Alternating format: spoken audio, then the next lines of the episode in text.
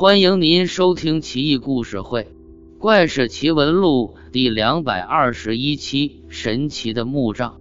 武则天如意年间，洛阳人赵玄景死了两天之后，竟苏醒过来。他告诉家人说，看见一个和尚拿着一个一尺多长的木杖，对赵玄景说：“有病的人煮一下这个木杖就好了。”大家都觉得怪异。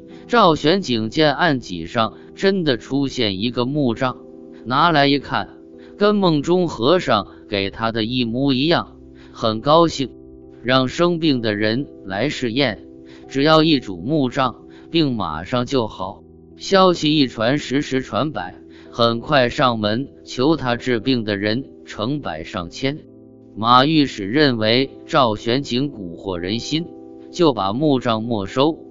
结果患病的人都聚集在御史台门外不走。武则天听说此事，就把木杖要到宫里，让生病的宫人试验，果真灵验无比。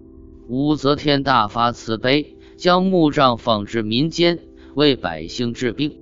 但是几个月后，不知道为什么，木杖渐渐不灵验了，最后突然不知所踪。